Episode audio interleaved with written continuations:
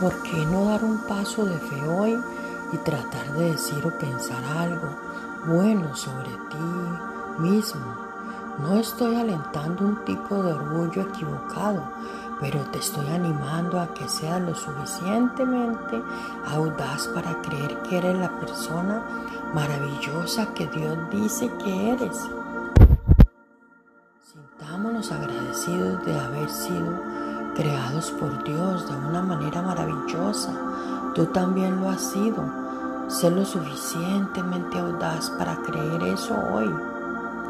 Por favor, repite conmigo, Padre amado, ayúdame, ayúdame a experimentar la alegría de saber quién soy en ti.